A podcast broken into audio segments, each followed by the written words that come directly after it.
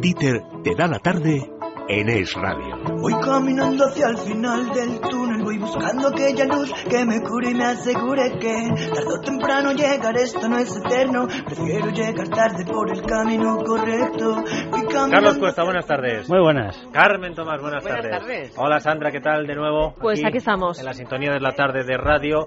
Hay muchas noticias de política económica que estaría muy bien que las habláramos, pero es que esta sección es para cosas útiles.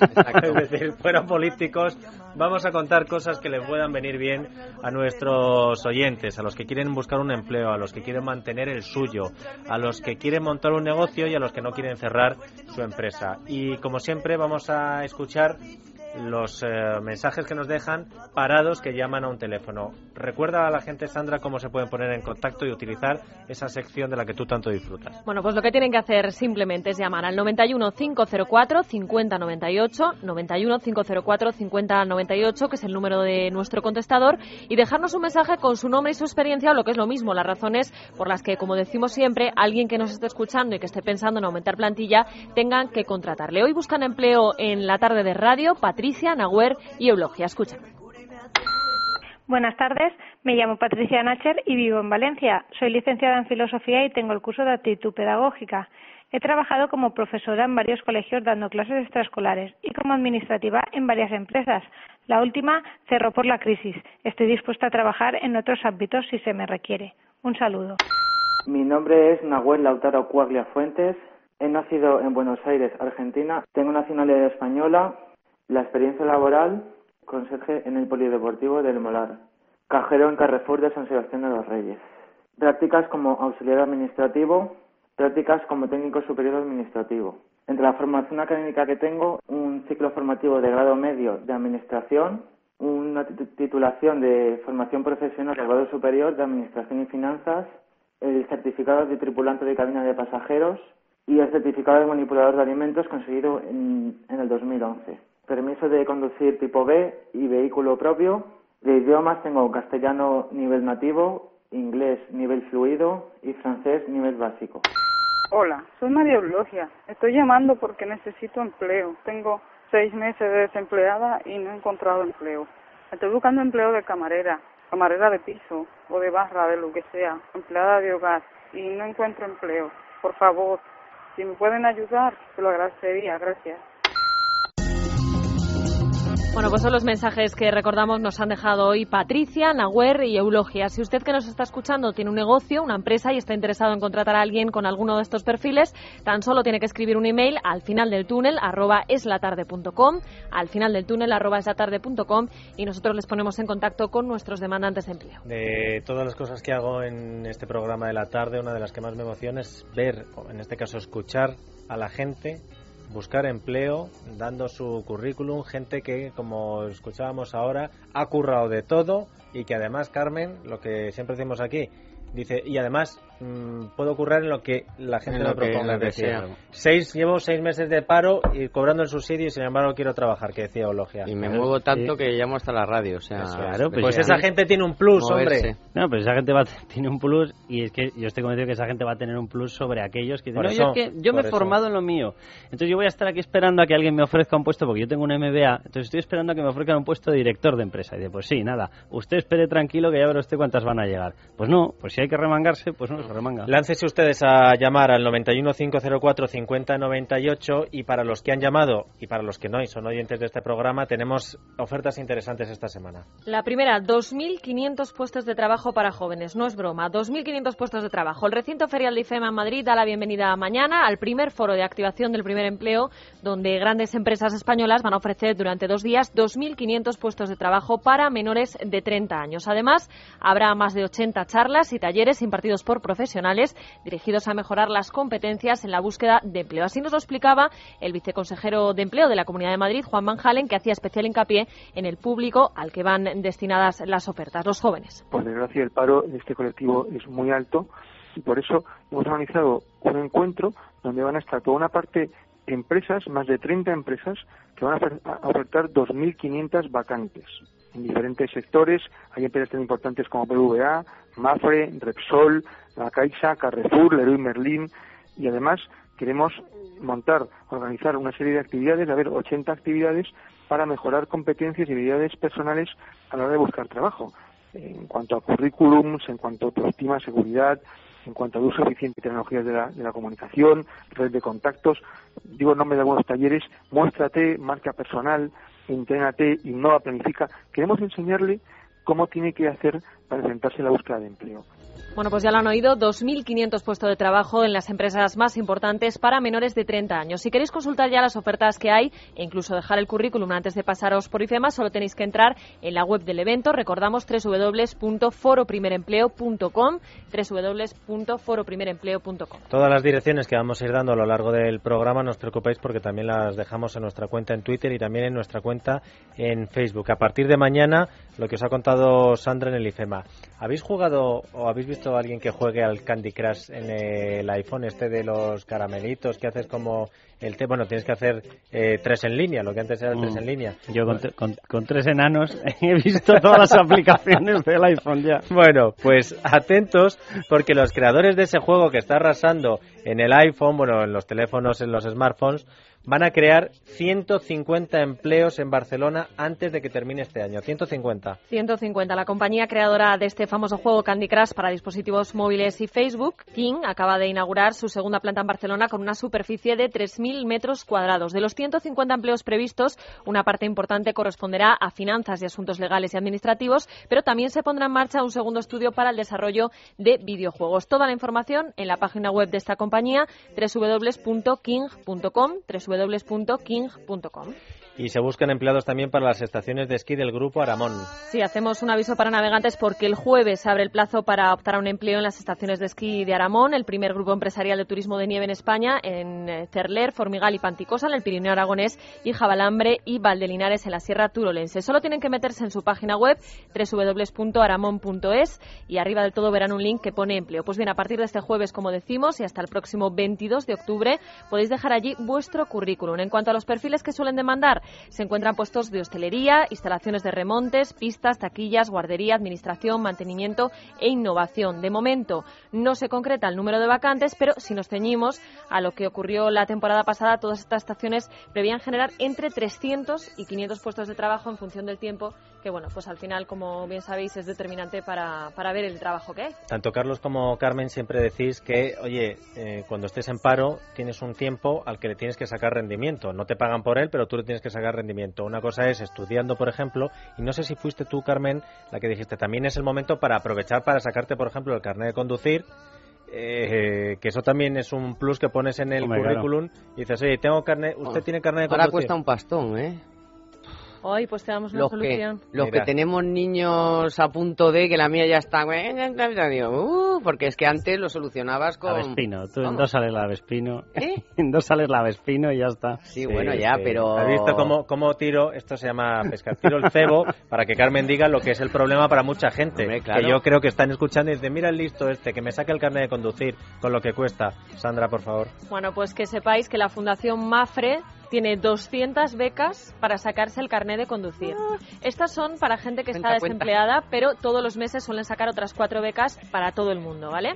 Bueno, pues en julio había ofertado 100 becas de 500 euros y ahora ofrece otras 100 más hasta el 30 de septiembre. ¿Quién puede acceder a ellas? Bueno, pues eso es precisamente lo que le hemos preguntado a María Jesús Gómez Duque, que es la responsable de este programa de becas de la Fundación Mafre. Pueden acceder a estas becas toda aquella persona joven que tenga entre 18 y 29 años, que estén en situación de desempleo y que quieran sacarse el carnet de conducir. Tienen que entrar en eh, la página web seguridadvialparajóvenes.com, se les va a pedir unos datos simplemente de registro y después de esto les pedimos que nos hagan un pequeño curso sobre seguridad vial en el que les enseñamos unos conceptos muy básicos y recomendaciones a la hora de, de conducir y de ponerse por primera vez al volante y una vez pasado el curso eh, pueden acceder a estas becas.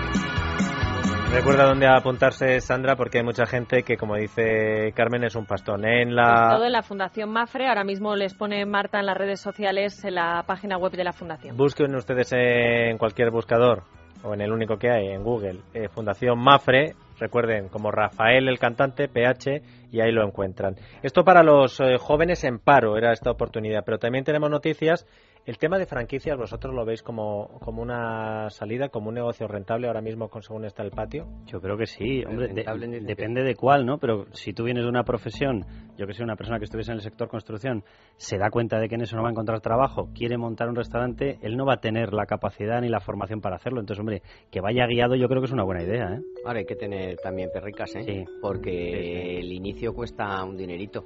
ah, la Sandra, por favor, actúa. Parece que te estoy... Te lo ve, todo ve y yo salgo al trapo. Pero, pero es que tú te quejas del dinero, pero es que de lo que te vamos a hablar es de una feria low cost de franquicias. Ah, bueno, low cost, es que ya hay low cost Se llama Franquisop y va a tener lugar este mismo jueves en el Hotel Auditorium de la capital. El objetivo, reunir a franquicias y emprendedores que busquen un negocio en el que invertir su dinero. ¿Y por qué decimos que es low cost, Carmen? Bueno, pues porque el 70% de las empresas requieren una inversión inferior a 30.000 euros, pero es que algunas incluso piden únicamente 1.500. Entre las firmas participantes, Día Market, Café Ante, Ya Móvil, La Sureña o Carrefour Express. Prudencio Martínez Francisco, director general de Franquishop, nos explica cómo funciona este evento. Cuando llegan, pues se organizan citas con las franquicias que ya están en el evento o bien, y esta es la forma más recomendable de participar, a través de nuestro portal www.franquishop.com, cualquier emprendedor puede registrarse y configurar su propia agenda de contactos, de manera que puede concertar citas de 30 minutos con las franquicias que le interesan y de ese modo hacer más eficaz eh, su, su participación en Franquishop. Bueno, hablábamos antes de si esto es una buena idea o no. Nosotros también le preguntábamos a Prudencio qué ventajas tiene adquirir una franquicia en lugar de montar tu propio negocio. Yo, en primer lugar, destacaría la posibilidad de utilizar una marca que ya es conocida en el mercado. En segundo lugar, que montas un negocio que no es una idea, sino que es una realidad que ya existe en el mercado y que por tanto puedes comprobar la trayectoria que tiene. Y en ese sentido pues te beneficias de toda la experiencia que te transmite el franquiciador. Y además no estás solo en la explotación de ese negocio, sino que tienes un apoyo permanente por parte de la central de franquicia que se traduce en la aportación de, de, proveedores exclusivos para tu negocio, sistemas informáticos de gestión especialmente desarrollados para esa actividad, la publicidad conjunta de la cadena, la formación durante toda la vigencia del contrato, etcétera, etcétera. ¿Te ha gustado lo de tus 2.500 euros, Carlos? ¿De qué, de qué? Le ha hecho pling pling los ojos dólar. Claro, 30.000 ya son palabras mayores, ¿no? Que le llamen locos. Oye, pero 1.500 euros. Frankie Shop. Frankieshop.com. Frankie de franquicia y shop, eh, tienda en inglés. Yo creo que hoy, pero siempre es mm, muy buena idea eh, tener una idea y poderla llevar a cabo y si no, pues tener ganas de hacer algo. O sea, Ahora mismo, que si es una low cost, que si no es, que si te montas por libre, como estos chicos de las apps. O sea, cuando dicen, es que, claro, se nos ha caído el ladrillo y ya no, ¿qué vamos a hacer? ¿Cuál es el modelo de, eh, de productivo, este que decía Zapatero que lo iba a poner por ley, iba a, inventarse él el modelo productivo. No, mire usted, el modelo productivo es, que hay gente que tiene ideas, las pone en marcha, contrata gente y, y ya está. O sea, usted no tiene que hacer nada nada más que no estorbar. Si tanto pedirle modelo productivo a los políticos, pero si los políticos haciendo política han acabado haciendo esto, tú imagínatelos diseñando un modelo productivo. O sea, lo que ah. puede salir de ahí. Lo que puede salir de ahí. Es esto, es, oiga, yo tengo ganas de hacer algo, me monto una, una franquicia o me monto por libre y mira, ya los chicos de Barcelona pues ya tienen tal y la cantidad de gente que hay por ahí haciendo cosas. El otro día vídeos, uno abriendo un teatro, el otro no sé qué. Pues eso. Esto lo organizamos y no nos sale tan enlazado. Esto va, como se nota quienes hemos trabajado ya, Carmen Carlos, Sandra. Gente que tiene ideas. El otro día nos emocionábamos con el chaval que abría un teatro que además le está yendo estupendamente. Estuvieron aquí los del origen español certificado que además nos contaron unas historias estupendas. Y hoy vamos a hablar con una persona que ha puesto en marcha Sandra el Club del Gin Tonic. Sí, se llama Rubén del Baño, es aparejador en paro desde el año 2010 y este murciano, bueno, pues encontró en el autoempleo una buena alternativa y no lo dudó ni un segundo. Buscó un socio que tuviera experiencia en esto del comercio online y creó este Club del Gin Tonic. Es la bebida de moda, pero a veces, pues oye, uno piensa, ¿y cuál es la ginebra que más adapta a mis gustos? ¿Y ahora qué tónica le pega? ¿Y qué le podemos echar aparte del pepino mm, que se suele poner? Bueno, pues todas estas dudas nos las resuelve de golpe y porrazo este club que te da las combinaciones perfectas, te dice cómo preparar tu gin tonic, te propone eventos y catas y lo mejor de todo, luego ya lo que compres lo pagas, pero pertenecer al club es gratuito. Bueno, Rubén del Baño, buenas tardes, ¿qué tal? Buenas tardes. Lleva desde un ratito aquí viéndonos cómo hacíamos y asentía con la cabeza cada vez que decía, no, mira, el sector de la construcción, el ladrillo, y yo decía, ya veréis cuando llegue Rubén cómo surgió aparejador eh, que te queda sin trabajo el montarte nada menos que hacer el club del Gin Tonic. Pues surge, la verdad es que, bueno, hubo, hay un evento a nivel nacional que se llama Gin and Tweets, donde, bueno, se organizan catas de Gin Tonics eh, en un ambiente de networking. Al final yo fui a un, a un evento de este, tip, de este tipo por conocer gente, por buscar oportunidades. Eso del networking. Eso está muy bien, Carmen. Sí, señor, Eso pues yo del decía- networking. Pues el networking es lo que se ha hecho toda la santa vida de conocer a gente donde poder ayudarte. Eso, pues llama- El boca a boca. El boca a networking. boca. boca a boca. Para nuestros oyentes. Y a partir de ahí te, dio un chispazo. Me dio, pero vamos, o sea, yo pasé de. Yo no era bebedor de, de nada. Y bueno, realmente el- para, para mí fue un descubrimiento el, el gin tonic. O sea, yo no. O sea, lo tenía relacionado con una bebida amarga, ácida, eh, no apetecible. Cuando te ponen un gin tonic bien preparado, bien medido, con una buena ginebra, una buena tónica, la cosa cambia y cambia bastante. Sí, Y fue- fíjate, ahora es el realizador de este programa el que asiente con la cabeza. El del ladrillo no entiende nada, pero de Gin Tonic Y- es un maestro. Se acaba de apuntar al club. Se acaba de sea, que tú te fuiste un día a taconear y te encontraste con que lo del gin tonic te gustó. Y me encantó. Y bueno, empezamos a, a trabajar, empezamos a, a estudiar, que tampoco no es una cosa de, de llegar y ver lo montamos, sino empezamos a, a buscar alternativas, opciones, a ver cómo se puede montar. En un principio los, los presupuestos que te dan para montar una web de comercio online, eh, bueno, partimos de que yo no tenía conocimiento alguno de montar una web ni de nada de eso. Es decir, yo había pasado de soy aparejador a me quedo en paro, tengo una idea de montar una, el club del gintonic.com y ¿qué hago? Bueno, empiezas a pedir presupuestos y realmente pues no había nada que me encajase. Y al final pues oye, pues buscar la ayuda de una persona que sí que está que con- conoce el, el tema, controla una, una parafarmacia online, le comentó el, el proyecto y al cabo de unos meses me llama, oye Rubén, ¿esto cómo lo llevas? Digo, mira, lo tengo parado porque no sé cómo seguir nos juntamos, estuvimos hablando, le, plan- le planteé un poquito más en serio el, el proyecto y en cuestión de dos meses eh, arrancamos. Y ahora en octubre hacemos un año que estamos en, en la calle. El concepto nuestro es un poquito el, el ayudar a marcas de ginebra pequeñas que tienen muy buen producto pero que no tienen eh, la herramienta de difusión o la, no tienen la, la gente no las conoce. Tú vas a una estantería de un- a un bar y no, no la pides porque no la relacionan. Te no vas sé. al Bifiter, al Larios y sin Claro, embargo a una lo- ginebra que puede estar buenísima, de esa no catas. Efectivamente, no la conoces y no la pides. Eh, nosotros lo que ofe- lo que hacemos es eh, ese tipo de ginebras, pues les hacemos una cata, le buscamos la tónica que mejor le va, porque bueno, tónicas, al igual que con las ginebras hay un abanico importante, se le busca la ginebra, se le buscan los botánicos específicos para ese para esa ginebra y creamos un pack, un pack con una botella de- con la botella de ginebra, con 10 tónicas, los botánicos y un DVD con la preparación, con la elaboración que nos lo hace Pepe Ors, un costelero. Y vosotros ahí, claro, vosotros sacáis negocio de cobrarle a las marcas estas. No, nosotros eh, Pues el- exclusivamente a quienes lo compran. a ver, las marcas eh, lo que le pedimos es una condi- condiciones eh, De precio mejores. de precios eh, mejores, porque también entendemos que son empresas eh, pequeñas con poco recorrido, con pocos presupuestos y no les puedes pedir grandes cantidades para un- para para entrar aquí. Oye, con lo estoy cual, viendo, eh, primero además, si metes esto del Club del Gin Tonic, lo buscas en Google, yo no sé cómo lo habéis hecho, pero lo tenéis ahí colocado los primeros, y son unos maletines espectaculares, ¿eh? Eh, para que lo veas tú también, Carlos, mira, con el maletín, con la cucharita esta larga de profesional que tenéis, estupendo. Ah, mira, si, si viene preparado, cómo se nota, ¿eh? Quién es un profesional ya de esto. Él antes era amateur, ahora se viene aquí con, parece como los eh, profesionales del billar con el barabusca metido en el maletín.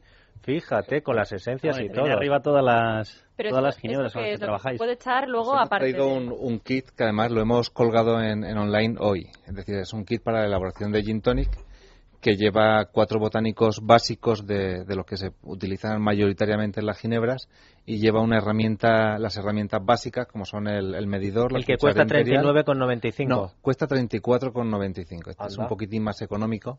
Oye, pues mira, me parece que es un regalazo No, no, a mí me parece, ahora en serio, es un ¿sois los únicos regalazo. que estáis aquí? Toda la historia de Nace en Murcia, de Chupalagamba. ¿Por qué Chupalagamba? Que era No, la Chupa la? Gamba es un blog Es que que... ahora estamos con las gambas un poquito ojeados con las gambas. Sí, porque hay unos que se Estamos comen muchas y otros nada. Sí, porque resulta que con lo- el dinero de todos en Andalucía hay quien de los sindicatos está comiéndose las gambas a nuestra visto- salud. Ellos han visto lo de roja y han dicho gamba roja, pues para el sindicato. Pues no, va a ser que no. Pero oye, me parece un regalazo espectacular eh, para quedar estupendamente, porque nadie diría que esto cuesta solo 34 euros y que además, eh, eso sí, tiene que ser alguien al que lo del gin tonic, que yo me conozco un par que ya he cubierto Me y no eres tú, Isaac, al que algún día te regalaré también algo que te lo mereces. Oye, eh, con las ¿te has encontrado dificultades a la hora de montar este negocio que te hicieran pensar en que a lo mejor te tenías que dar a la bebida más que en promocionar bebidas? Eh, este, hemos estado, hemos tenido momentos de, de mirar el- la despensa y decir, uy, este mes han pasado cuatro botellas de ginebra, eh, vamos a empezar a, a llevar cuidado con, con lo que tomamos. Pero realmente no, las marcas, eh, cuando le planteas el proyecto, al principio nos costó un poco convencerlas de, de que, oye, ¿por qué le voy a dar a estos chicos unas condiciones mejores de lo que de lo que estoy dando a otra gente. Pues bueno, pues al final empezamos con una ginebra que se llama Número Cero, que además son de aquí de Madrid, eh, que nos apoyaron, nos dieron unas condiciones fantásticas y, y creamos un, el primer pack. Que la ginebra es de Madrid. Sí. Claro, es que esto es lo bueno, promocionamos también cosas que, que Claro. a lo mejor no sabíamos que existían ni... Oye, Carmen y yo estamos descubriendo estamos unas cosas. El Tony la- Nelson español en la ginebra de la Madrid. ginebra española. Número Sí, cero. Número cero es una ginebra, una botella negra, es una ginebra eh, española. Y bueno, y realmente yo invito a cualquiera que, que la vea en un bar a que la pida, que la pruebe, porque se va a sorprender y seguramente. ¿Y estás seguro que es de Madrid? Creo que es del norte. Eh, Bueno, es española, ya está. es española. Con eso Bueno, nos vale. están implantados aquí y ellos son de otro sitio. pero es Ah, que- ya, es que- llamarán los de número cero para Venga, decir de- eso, que de llamen y- Oye, por cierto, Rubén, el hecho de haberlo montado por internet eh, ha provocado que os encontréis menos trabas burocráticas con la administración o el, tampoco aquí el hecho de montarlo en, en online eh, ha sido en base a un convencimiento y es que tal y como está la situación actual eh, es implanteable el, el levantar una persiana si no cuentas con, con unos apoyos financieros importantes que no los teníamos y bueno y únicamente funcionamos online eh, tenemos una serie de locales pues amigos que nos permiten el organizar nuestras presentaciones nuestros eventos y, y bueno, y la idea es eh, seguir funcionando única y exclusivamente online. Estamos trabajando ahora en tener una red de, de locales a nivel nacional donde ofrezcan nuestro gin tonic como su gin tonic del mes. También, pues oye, pues un poquito para que la- las marcas, además de, de ir directamente a la casa del consumidor, pues, eh, los grandes consumidores que son los bares, pues tengan también una botellita en cada, en cada local. ¿Y cuánto- cuántos puestos habéis creado con esto? Lo digo para que la gente que esté pensando, oye, pues yo, de lo que a mí me gusta, pues yo me voy a montar el club de no sé qué, para que se haga una idea, o sea, yo qué sé, del, del sobao paseo, el club de lo que cada uno puestos quiera. de trabajo Y- y- los dos socios. nos hemos generado el trabajo de, de- de- de las dos personas que Que no estamos, es poco. estamos ahí con esto.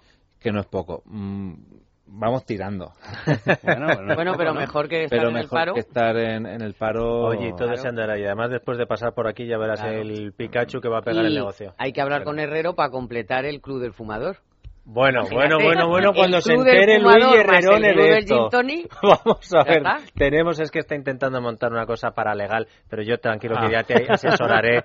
Eh, primero nos tienen que dar una serie de permisos, pero si montamos el club de Gin Tonic seguro que lo incrustamos ahí. Oye, em, de verdad que lo recomiendo. Si a alguien le gusta el Gin Tonic o quiere hacer un regalo a alguien que le gusta el Gin Tonic, solamente tienen que buscar el club del en internet y garantizado el éxito. Y además me alegra mucho que gente como vosotros empiece a iniciar una cadena porque esto es, empiezan unos, Sí. empiezan a ayudar a otros y los de la Ginebra número cero eh, les va un poquito mejor y eso hace que vaya un poquito mejor otro negocio y a partir de ahí nos movemos todos, Rubén.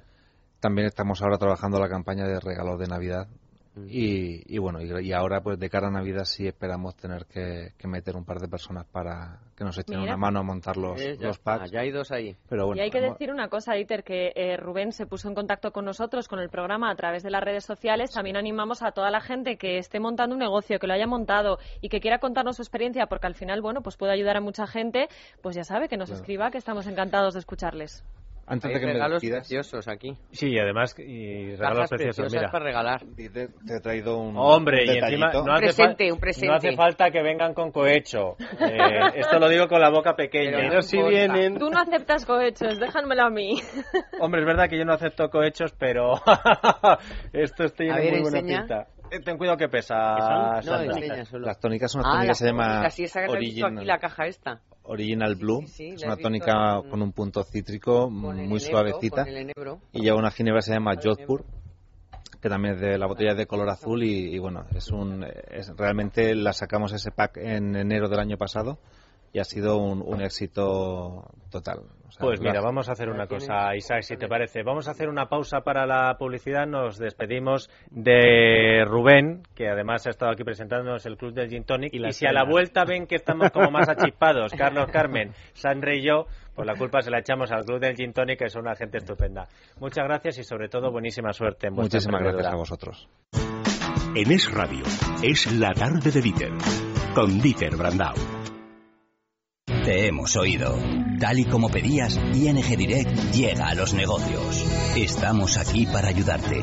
Cuenta negocios, línea de crédito, tarjetas negocios, TPV, cuenta ahorro negocios. Cuenta con nosotros. Entra en ingdirect.es. Eh, me gustaría que sintiera mi amor a su alrededor envolviéndole.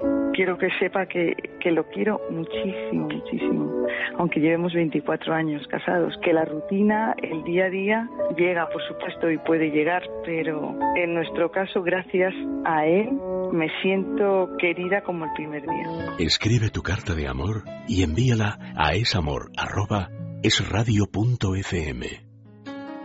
Es amor, a partir de las doce y media de la noche, con Ayanta.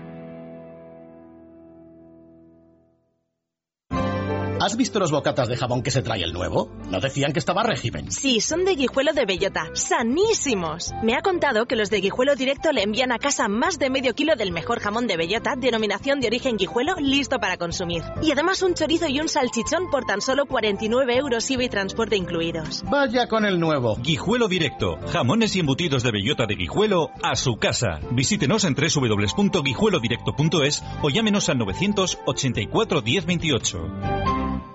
Los viajes del Imserso ya están en Viajes El Corte Inglés. Si ya está acreditado para viajar con el Imserso, venga con sus datos personales a Viajes El Corte Inglés. Gestionaremos su reserva el día que corresponda en su comunidad autónoma. No espere más. Su viaje del Imserso empieza en Viajes El Corte Inglés. Se lo ha ganado. ¿No eres capaz de dormir? ¿Te levantas todos los días cansado? Dormax es un complemento alimenticio natural que combate el insomnio desde su causa, eficaz contra el estrés y la ansiedad. Dormax es nuestro mejor aliado para conseguir el descanso que todos nos merecemos y necesitamos, porque hablar de un sueño de calidad es hablar de Dormax. Dormax, de Laboratorios Actafarma. Dice que ya está en casa. Dice que tienes calor. Dice que quiere a su madre. La vida nos dice cosas. Escuchémosla. Te hemos oído. Tal y como pedías, ING Direct llega a los negocios. Cuenta negocios, línea de crédito, tarjetas negocios, TPV, cuenta ahorro negocios. Cuenta con nosotros. Entra en ingdirect.es.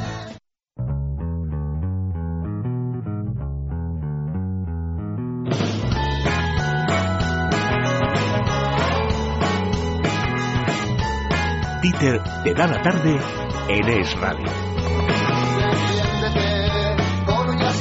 Se acaba de ir Rubén de Murcia, el fundador del Club del Gin Tonic, y vamos a hablar con José Ballesta, que es el consejero de Industria, de Empresa e Innovación de la región de Murcia. Señor Ballesta, buenas tardes. Buenas tardes, encantado de saludarles. Y además le digo que a mí esto me encanta cuando un consejero es de industria, de empresa, de innovación, como el otro día nos pasaba con el consejero no recuerdo de qué De comunidad, Extremadura, de Extremadura, porque significa que han apretado, que han apretado, que son menos eh, consejeros para hacer más cosas. La pregunta que le hago es la que estamos haciendo últimamente, investigando entre todas las comunidades autónomas. ¿Cuáles son las ayudas que usted destacaría que tiene el- la región de Murcia o que ofrece el gobierno para emprendedores como Rubén, el que paisano suyo que nos acaba de presentar su empresa? Ya, ya les noto ya a ustedes con la, ¿verdad? las ideas más chispeantes. Sí, nos ve- rápidas, nos ve como más la animados, palabra- ¿eh? La palabra rectos. más ágil. Pues- le veo a pues ustedes con la dentro de palabra un par de más horas ni le cuento. Más Eh, ágil, ¿eh? Pues fíjese que estamos aquí con la huerta mejor murciana. combinadas, que- Mejor combinadas, ¿eh? Pues mire, los emprendedores lo que solicitan fundamentalmente son dos cosas. Uno, ayudas fiscales y financieras y dos, simplificación administrativa. Y en ello hemos centrado todos nuestros objetivos.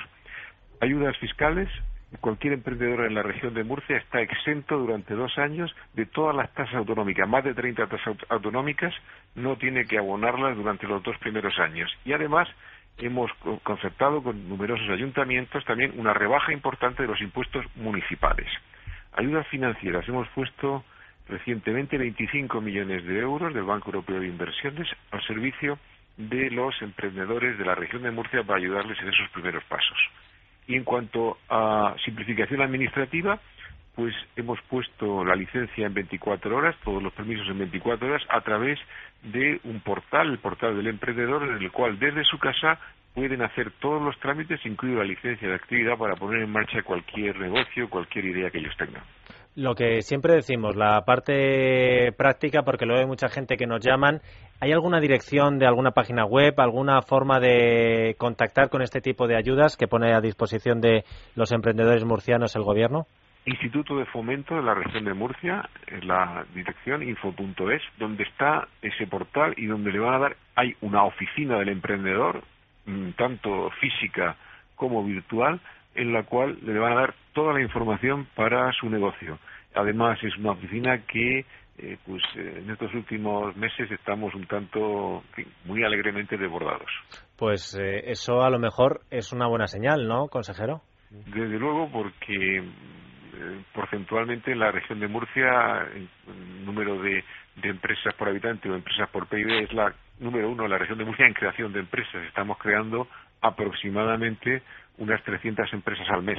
Bueno, pues no se quejarán hoy los murcianos que estamos promocionando eh, esta región. Decía José Alejandro Bra- Vara que hablaba de los tomates, llamaba a Pablo Molina diciendo que con los tomates murcianos te regalan un paquete de clines porque te lloras de la emoción al comerlos. Ahora el club del gin tonic y ahora encima ¿Y de las- qué tipo? A mí me gustaría preguntarle qué tipo de... O sea, ¿se puede hacer una tipología de esas empresas que se están creando? ¿Son fruto, están al calor de, de lo que tiene que ver con, en fin, con los productos murcianos o no? ¿O en general son de qué tipo? Mire, son empresas eh, fundamentalmente de base tecnológica y que eh, sobre todo utilizan elementos de innovación. Pero la innovación entendida en, un concepto distinto, porque muchas veces mm, creemos que la innovación es hacer cosas distintas de las que veníamos haciendo. Eh, nosotros aquí en la región de Murcia eh, somos conscientes de que, porque además sería absurdo, esto no va a ser Silicon Valley, es decir, es imposible. Ahora bien, sí que tenemos unas tradiciones de algún tipo de empresa, de- sobre todo de índole agroalimentaria, energética, etcétera, que la innovación la basan en hacer mejor lo que ya venían haciendo bien. Esa es la auténtica innovación de nuestras empresas, hacer mejor lo que ya sabemos hacer. Y ya quisieran Silicon Valley tener la huerta que tiene Murcia. José Ballesta, consejero de Industria, Empresa e Innovación, muchas gracias por habernos atendido. Muchas gracias a ustedes y buen provecho, ¿eh? buen provecho. La, la industria agroalimentaria es una de, es uno de los gran, de los nichos que se están, en fin, de- definiendo como, como del futuro, ¿no?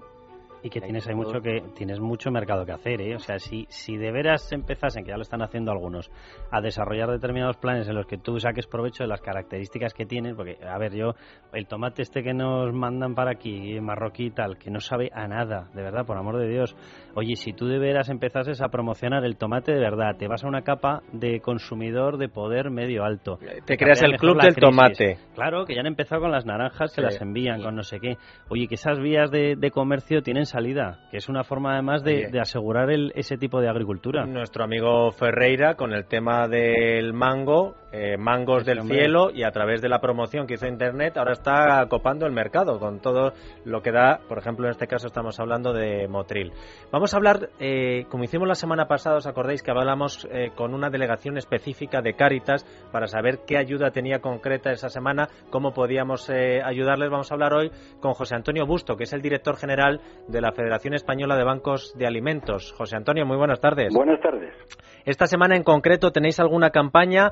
¿Cómo podemos ayudar a la Federación de Bancos de Alimentos? Bueno, la campaña nuestra es permanente. ¿eh? Es decir, de manera habitual la gente nos ayuda pues eh, sin que haya ninguna campaña. No obstante, a finales de noviembre habrá una gran campaña a escala nacional, la queremos hacer con apoyo de todos los medios de comunicación que se pueda y ahí es el momento más fácil de que la gente de la calle pueda ayudar. Los medios de comunicación ya nos ayudan mucho dándonos a conocer. Eso es enormemente importante porque de esa manera la gente se siente más a gusto ayudándonos, ¿no? Pero vamos, no tenemos nada especial ahora mismo, salvo la actividad de todos los días, que en los bancos de alimentos es un ejercicio habitual. Es decir, los bancos de alimentos tienen una jornada laboral como una empresa todos los días, desde las 8 de la mañana hasta las 3 y pico de la tarde, o por la tarde incluso, están trabajando, recibiendo alimentos y entregándolos. ¿Qué tipo de alimentos son los que mejor os vienen, José Antonio? Hombre, los que mejor nos vienen son los no perecederos. Yo diría legumbres, aceite, arroz, eh, conservas, bien sean de pescado, bien sean de vegetales. Todo esto que no se que se puede consumir sin ningún riesgo, digamos, porque no caduca fácilmente, pues tanto mejor. No, esa es la manera eh, digamos, más cómoda para nosotros. Los bancos, no obstante, tienen algún programa para entregar alimentos frescos a la gente. Vamos, el Banco de Madrid tiene una pequeña instalación en Mercamadrid y ahí entrega todos los días, al final del día, pues productos que están en perfecto estado, pero que no se pueden eh, conservar porque son pescado o es carne o una cosa así. Y cuando habéis hablado de esa campaña específica a finales de noviembre, que será un momento en el que vais a tratar de sensibilizar más a la población eh, Exacto, y tener más, más gente, claro, porque luego eh, de éxito no queréis morir, supongo. No, no, en absoluto. Vamos, no será fácil que moramos de éxito, ¿eh? Sí, Porque desgraciadamente, ¿no? La necesidad es tan grande que aunque nosotros estamos creciendo no al 20, al 20%, nosotros, eh, los 55 bancos de alimentos eh, los manejan 2.000 voluntarios absolutos, es decir, voluntarios sin ninguna, que no reciben ninguna remuneración. Es una- vamos, de hecho, el porcentaje de, de gente remunerada en los bancos de alimentos es el 1,7% en España. Y antes esos alimentos, eh, supongo que a lo mejor no iban destinados solo a España. Ahora, los alimentos que vosotros, que dejan en, eh, la Fundación de Bancos de Alimentos, los repartís luego en su mayoría entre necesitados españoles. ¿A quién van? Absolutamente, pero desde siempre. Es decir, los bancos de alimentos, desde que nacieron en España en el año 87, el primer banco de alimentos, eh, perdón, del año, 60 sí, del año 87, eh, lo que hacía era entregar alimentos a las entidades nacionales, entidades benéficas eh, de España. ¿no? Y eh, están pre- está previsto que sean así, es decir, no, eso no es un accidente, es esencial. El trabajo se hace para atender a necesidades españoles, a entidades benéficas, no a personas singulares. ¿eh? ¿Cuánto bien estáis haciendo, José Antonio? Muchas gracias. No, no, muchas gracias. Sí, hombre, encima dame mí las gracias. Gracias a ti por lo que hacéis y también por contarlo aquí en la tarde de radio. José Antonio Busto es el director general de la Federación Española de Bancos de Alimentos y puede estar orgulloso de ello. Un abrazo. Un abrazo muy fuerte. Muchas gracias. Y el remate a esta sección llamada al final del túnel lo ponemos como siempre con un consultorio patrocinado por Profim. Profim les ofrece este espacio.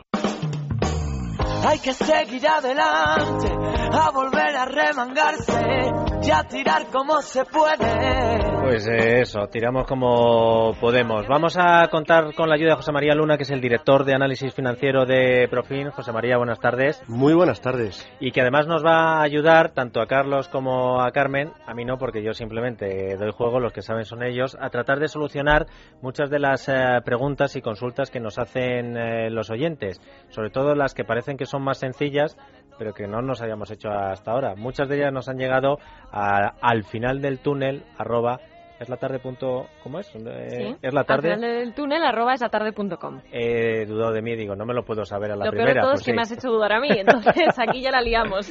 Al final del túnel o en el teléfono que ponemos a su disposición. A ver, Sandra, preguntas. Bueno, por ejemplo, Marisa de Jaén nos pregunta si invertir en deuda pública sigue siendo una buena idea aunque estén bajando los tipos de interés y quiere saber cómo funciona y qué tiene que hacer. Bueno, hay que decir que desde que nuestros amigos de Morgan Stanley dijeron aquello de Viva España, ¿no? De Viva España, la gente ha dicho, anda, a ver si va a tener que vivir de verdad, pero Hombre, la si gente... no quiere te- eh, tomar tranquimacin ni nada, pues es- como opción está bien. Te quiero decir, bueno, pues para dormir tranquilo sí, pero vamos, rentabilidad poca. ¿Lo, ¿Lo recomendamos o no?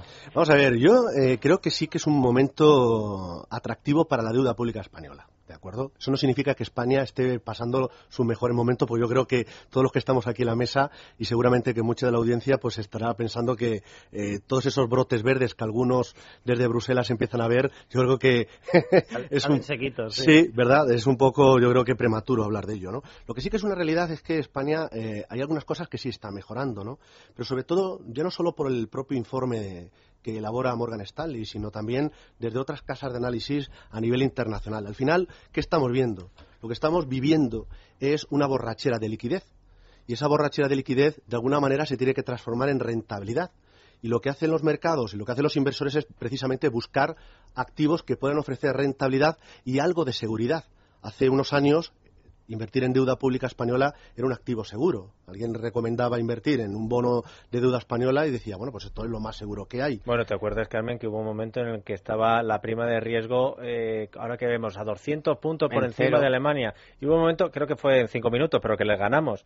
Eh, hicimos eh, la broma a los alemanes y se lo tomaron a mal, pero que estaba a cero. Y a Cero, cero cero. significa que tenía el mismo riesgo eh, invertir. Al final de la, de la segunda legislatura de Aznar, la tuvimos nosotros positiva. Por eso, en ese momento que Alemania. Federico, vamos, la que montó estaba Juan Sí. Velarde y Baré y no Sí, se lo creían. Tuvimos que casi eh, eh, hacérselo creer Carmen y yo. Sí, sí, después vino el tsunami y nos pasó por encima. Sí, Ah, y, y casi Tsunami 700. De hecho, zapatero. desde Alemania están preocupados precisamente, todo el mundo estamos siempre pensando en que debe de haber eurobonos, por suerte, y esto quiero decir, yo sé que es un poco complicado, pero por suerte eh, la posición de Angela Merkel es diferente a tener eurobonos sin previamente no haber hecho los deberes, el resto de los países que realmente tienen problemas, y España es un enfermo.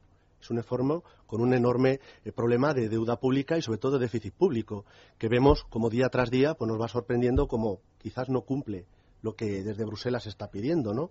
Hoy habla Rajoy de que probablemente el año que viene pues tengamos o está elaborando los presupuestos con un crecimiento por encima de lo que se había estimado y siendo optimista, no el 1%, sino el No, yo creo que es 0,7, ¿no? bastante, están siendo bastante Comedidos, comedidos, sí. Puede ser que sea comedidos, pero la Igual realidad que lo fueron para este año con el 0,5 y a lo mejor les va un poco mejor. Yo creo que eh, yo prefiero un gobierno que, en fin, que se relaje, que no que empiece ya a hacer previsiones de estas enloquecidas. Pero vamos, Sí, que que ahora mismo de una situación grave a una Claro, situación ahora mismo el grave. consenso del año que viene está en el 1%, que no, que no es que sea muy diferente, pero oye, piano, piano y tal, que no hay que... Sí, aquí lo que pasa es que, para que piano, piano, aquí el problema es que siempre toca el piano el mismo.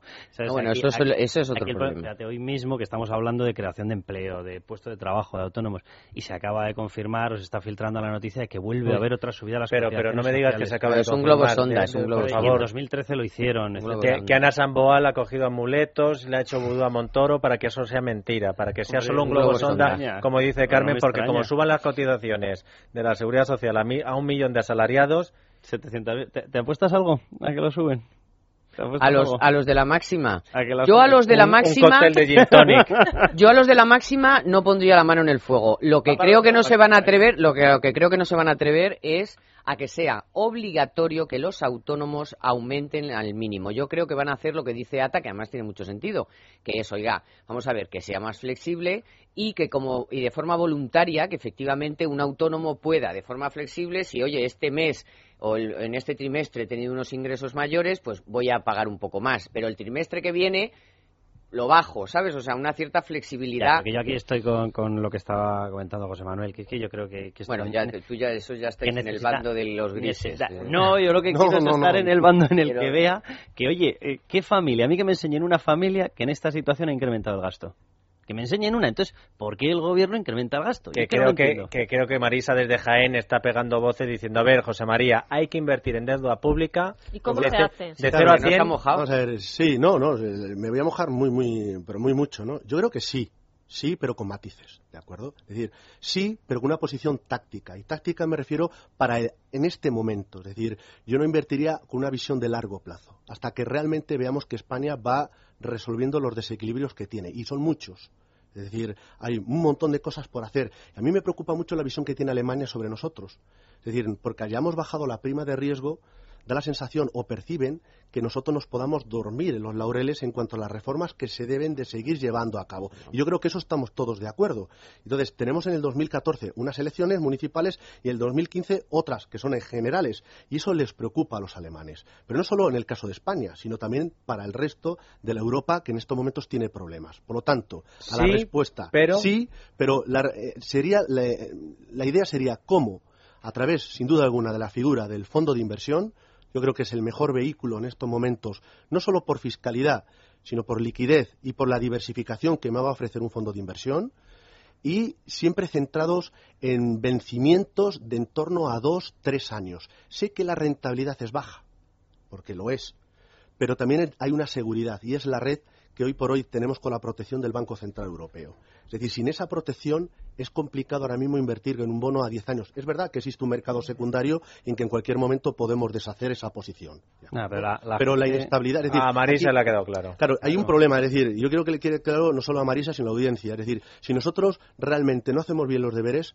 eh, aquí hay una medida que se nos, se nos olvida muchas veces, no solo a los economistas o financieros, que es los tipos de interés. Es decir, aquí no hay eurobonos, aquí no hay unión bancaria hoy por hoy, aquí de momento no hay un supervisor bancario, y lo que rige en Europa son los tipos de interés que paga la deuda española o paga la deuda alemana. Y hoy hemos visto cómo en el caso de España, pues bueno, pues hemos colocado letras del Tesoro, nos ha costado un poquito más que la anterior subasta y hemos visto como el bono alemán ha corregido de forma muy sensible. Es decir, que la prima de riesgo hoy ha vuelto de nuevo a repuntar. Y esto es importante, es decir, debemos seguir avanzando y sin miedo en hacer reformas en España, sobre todo para ganar confianza, ganar credibilidad de que somos capaces al final de conseguir, bueno, pues eso que piden tanto los alemanes, que tengamos una fiscalidad sostenible, Y porque no- si no lo conseguimos tendremos un problema. Y no dormirse en los laureles. Otra pregunta, Sandra, a ver si nos da tiempo. Pues Juan Luis nos escucha desde Palencia, nos dice que actualmente tiene un depósito de 50.000 euros que está a punto de vencerle y puesto que la rentabilidad ha bajado considerablemente, se pregunta cuál es la mejor alternativa. Vaya susto se ha llevado mucha gente que tiene dinero en depósitos y de pronto ha visto cómo la rentabilidad le ha bajado de sopetón. ¿verdad? Sí, sí, sí, efectivamente. Yo creo que hay mucha gente que estaba acostumbrado a ver rentabilidad de en torno al 4% y ahora, pues, eh, lo que la opción que tiene son depósitos al 1,70 y pico, 2 y en el mejor de los casos. Alguno hay del sin- 3. Sin el fondo de garantía de depósito puede conseguir el 3, efectivamente, como puede ser el caso de Espíritu Santo, ¿no? Y rascando mucho en alguna entidad, si tenemos dinero y fuerza de, de- de- de negociación, podemos conseguir efectivamente una buena rentabilidad. ¿Saben ustedes cuál es el mejor vehículo para negociar precisamente ese tipo de interés, ese extratipo? Con el director del banco. Con el director del banco. ¿Cuál? O sea, eso pues es- sin duda alguna los inversores institucionales, los fondepósitos, es decir, fondos de inversión que invierten la mayor parte de la cartera en depósitos y depósitos de las mejores entidades de España, Ah, las más sea, claro, yo sólidas. estaba escuchando a título individual, no te hace caso absolutamente nadie. O sea, tú vas allá y dices, yo quiero una mejora con respecto a lo que estáis ofreciendo. Sobreentiendo que o vas con un dineral tremendo, no te hacen ni caso, ¿no? Efectivamente. Lo más normal es que no te hagan ni caso. Es decir, José María Luna llega a la entidad financiera X y probablemente pues en lo que me vayan a ofrecer, lo normal es un 2% y tirando muy por lo alto. Pero un fondo de inversión o una SICAP o un plan de pensiones sí puede presionar y están obteniendo ahora mismo depósitos en- con la misma entidad que yo negociaría, pero con rentabilidades por encima incluso hasta del 3%. Bueno, déjame que haga una cosa, vamos a terminar ya, pero si tienen alguna duda, porque a mí me ha parecido muy interesante lo que nos eh, ha contado José María, si tienen alguna duda, nos escriben al final del túnel, arroba eslatarde.com, o nos llaman por teléfono o nos escriben a través del Twitter y del Facebook, porque ahí se lo vamos a explicar todo. Es decir, oiga, que no me queda esto de Fontesoro como era, no se preocupen, que consultorio vamos a tener para rato. José María, muchas gracias. Ha sido un placer, ¿verdad? Te Compartir esperamos. esta mesa con tan ilustres personas. No te preocupes que la semana que viene tendrás más. No ha llegado tiempo al gin tonic que se lo va a hacer. Carlos, hasta la semana que viene. Todavía Carmela. No lo hemos olido. Bueno, ¿alguien se lo ha quedado? Nada, no os ha- alguien se lo ha preocupéis. quedado, no digo más. La culpable es Sandra. Hasta mañana, amigos. sueñas